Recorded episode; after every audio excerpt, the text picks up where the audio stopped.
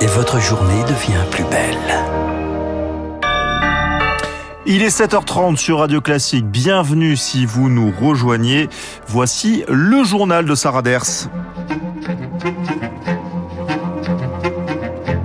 La matinale de Radio Classique avec Gaël Giordana.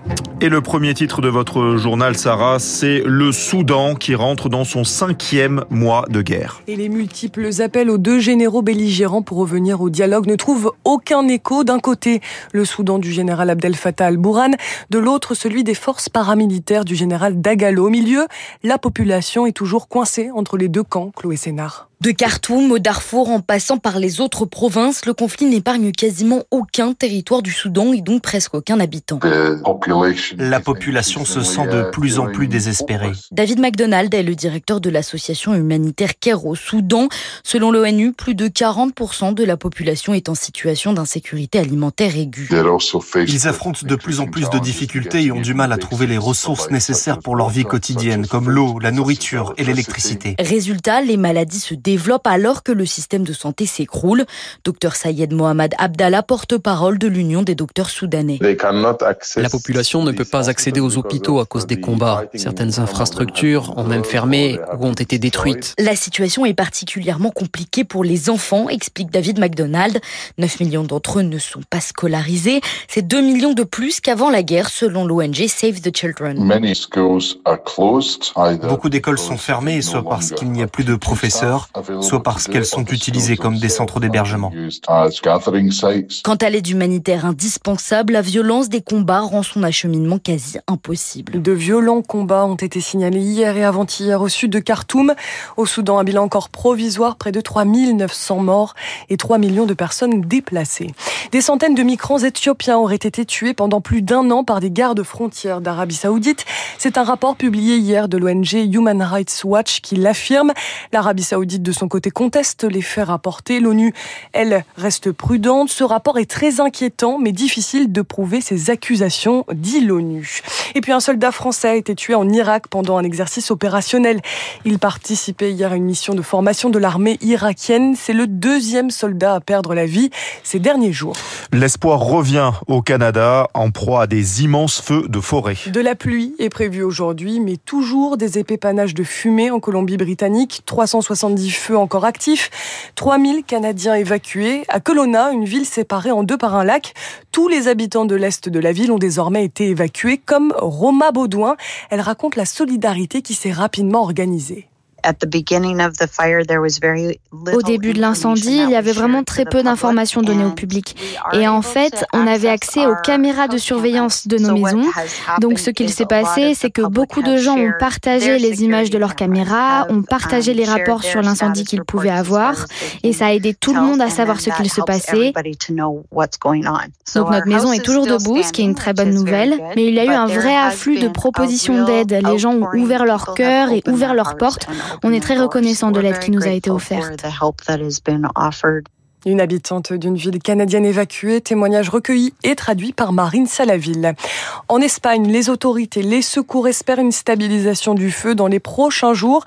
L'incendie qui a dévasté 7% de l'île de Tenerife en moins d'une semaine. En France, sept départements sont placés en risque élevé incendie aujourd'hui à cause de la chaleur et de cette canicule tardive. Des nouveaux records de température attendus en Lozère ou en Haute-Savoie. Et par sécurité, il est interdit de se rendre dans plusieurs massifs forestiers du sud-est. Entre canicule, reprise du Covid, les hôpitaux, les secours, tout le monde est sur le qui-vive. Pas le moment de tomber malade à Mulhouse, en Alsace. Le départ en retraite de trois médecins généralistes d'une maison de santé laisse 5000 patients sans suivi médical. Et le pire, aucun médecin n'a pris la relève.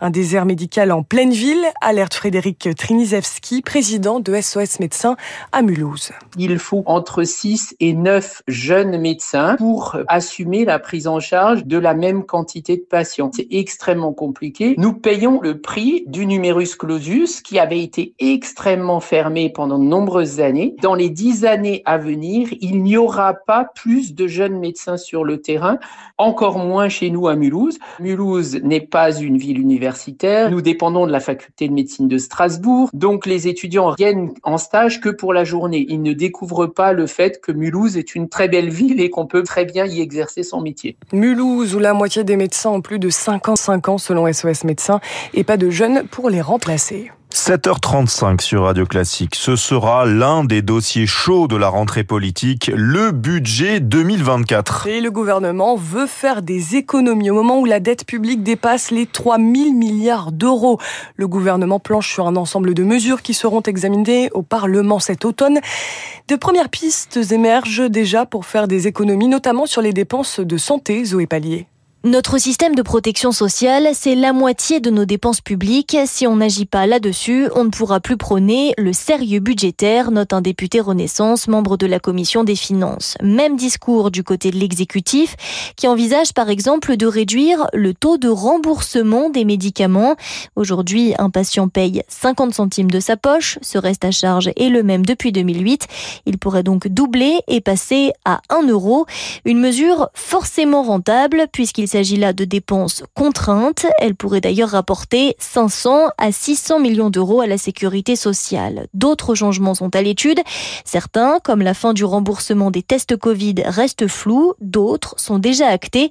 Pour les soins dentaires, par exemple, la prise en charge par l'assurance maladie va passer de 70 à 60 Ce sera cette fois aux mutuelles de payer la différence. Et dans ce contexte caniculaire, le gouvernement a dévoilé hier les noms des 15 des 56 industriels accompagnés par l'État pour réduire massivement la quantité d'eau prévue pour leur fonctionnement. Et puis au nom de l'écologie, une autre volonté du ministre des Transports, cette fois Clément Beaune, taxer un peu plus les billets d'avion pour financer le secteur ferroviaire en augmentant la taxe, l'éco-contribution qui existe déjà sur ces billets d'avion. Cette solution va fragiliser le secteur pour Thomas Join, président de l'Union des aéroports français. Cette taxation est franco-française, donc elle impactera uniquement les passagers au départ des aéroports français, alors qu'on prône euh, depuis toujours d'envisager une taxation à l'échelle européenne. Et puis par ailleurs, elle intervient à un moment où le secteur est en phase de reprise et n'a toujours pas retrouvé son niveau d'activité 2019. Il y a déjà une kyrielle de taxes pour des billets court courrier hein, euh, en classe éco. On est déjà à un tiers pratiquement sur certains vols de taxes par rapport à ce que paye le passager. Et donc on considère que c'est vraiment pas le moment d'ajouter une taxe qui va venir fragiliser encore plus ce secteur. Le gouvernement qui souhaite taxer un peu plus les billets d'avion présentera donc son plan finalisé fin septembre. Du rugby, la liste est officielle pour la Coupe du Monde. On connaît désormais les visages du 15 de France. Et pas de grande surprise parmi les 33 joueurs retenus pour disputer euh, la Coupe du Monde de rugby. Fabien Galtier mise sur l'expérience. Quelques noms à moins de trois semaines du monde en France. Grégory Aldrit en troisième ligne, Antoine Dupont à la mêlée, Gaël Ficou au centre, une compétition sans l'ouvreur Romain Ntamak forfait. Et puis des affrontements entre supporters hier soir en Corse en marge du match Ajaccio-Bordeaux en clôture de la troisième journée de Ligue 2. Sur le terrain, les deux équipes ont fait match nul 0-0. Le match a été longuement arrêté à cause d'affrontements entre supporters. Ces incidents ont fait six blessés légers. Merci beaucoup Sarah Ders pour ce euh, journal. Il est 7h38. Voici l'heure des spécialistes.